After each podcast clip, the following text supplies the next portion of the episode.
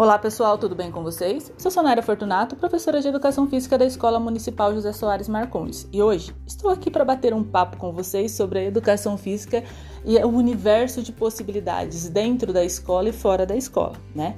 A prática da atividade física, embora seja vista como um elemento de grande importância para a promoção da saúde, ainda não faz parte da rotina diária de muitas pessoas, seja por empecilhos ambientais ou pessoais, o fato é que grande parte da população apresenta um estilo de vida sedentário, o que pode levar ao risco de aparecimento ou, ou até mesmo agravamento de doenças crônicas, né? Entre as pessoas que devem praticar atividade física, nós temos aquelas pessoas com necessidades especiais. Quem são as pessoas que se enquadram nas necessidades especiais, né? Podemos citar ali as pessoas com deficiências, doenças cardiovasculares, as doenças ósseas, as doenças musculares, respiratórias, metabólicas, entre outras, né? E a adoção de um estilo de vida ativo pode ser considerado um fator de grande importância, não apenas para a prevenção de comorbidades, mas também para a manutenção de uma vida autônoma e participativa, né?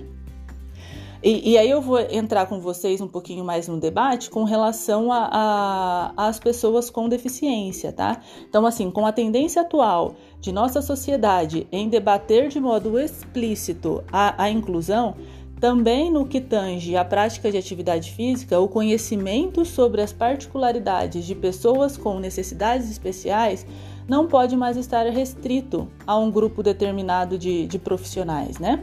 A ampla divulgação de tais conhecimentos é de fundamental importância para que possamos, é, de uma forma geral, né, de uma maneira geral, é, oportunizar igualdade de acesso à prática de atividade física, seja ela com o objetivo de promoção da saúde ou de desempenho esportivo, não é mesmo? É, quem aqui nunca ouviu a, as frases, né? É, pessoas amputadas surfando, pessoas cegas jogando futebol, pessoas cardiopatas remando, pessoas surdas dançando, né? E o que a gente não pode esquecer é que são pessoas, né? Por que não falar pessoas surfando, pessoas jogando futebol, pessoas remando, pessoas dançando, né? Não podemos esquecer das pessoas, né? Por que enfatizar esses, esses adjetivos do substantivo pessoas, né? Para reafirmar e consubstanciar que, que as pessoas com deficiência não precisam carregar ou estar atreladas a, a, a, ao seu nome tais, tais atributos, né? tais adjetivos ali, como se fossem palavras compostas. Né? Nós sabemos ali que todos todas as pessoas possuem nomes ou apelidos, é, que todas as deficiências têm nomes ou até mesmo apelidos, né? Mas é importante reiterarmos, né?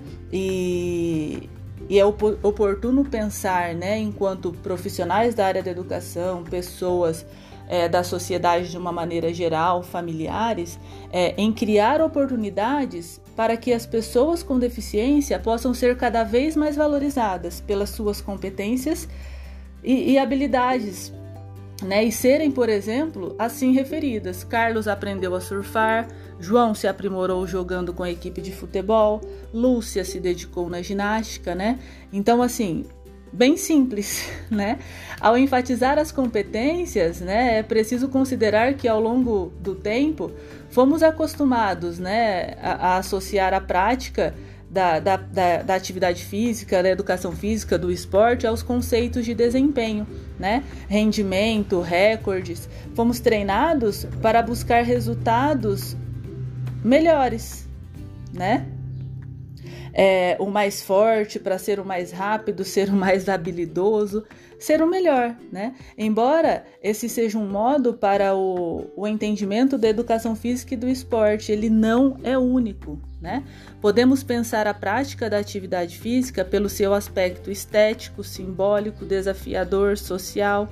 Né? Podemos refletir sobre o significado pessoal e individual da prática da atividade física para aqueles que são deficientes, né? Ou será que são mesmo deficientes? É, ou são tão e somente significativamente diferentes, né?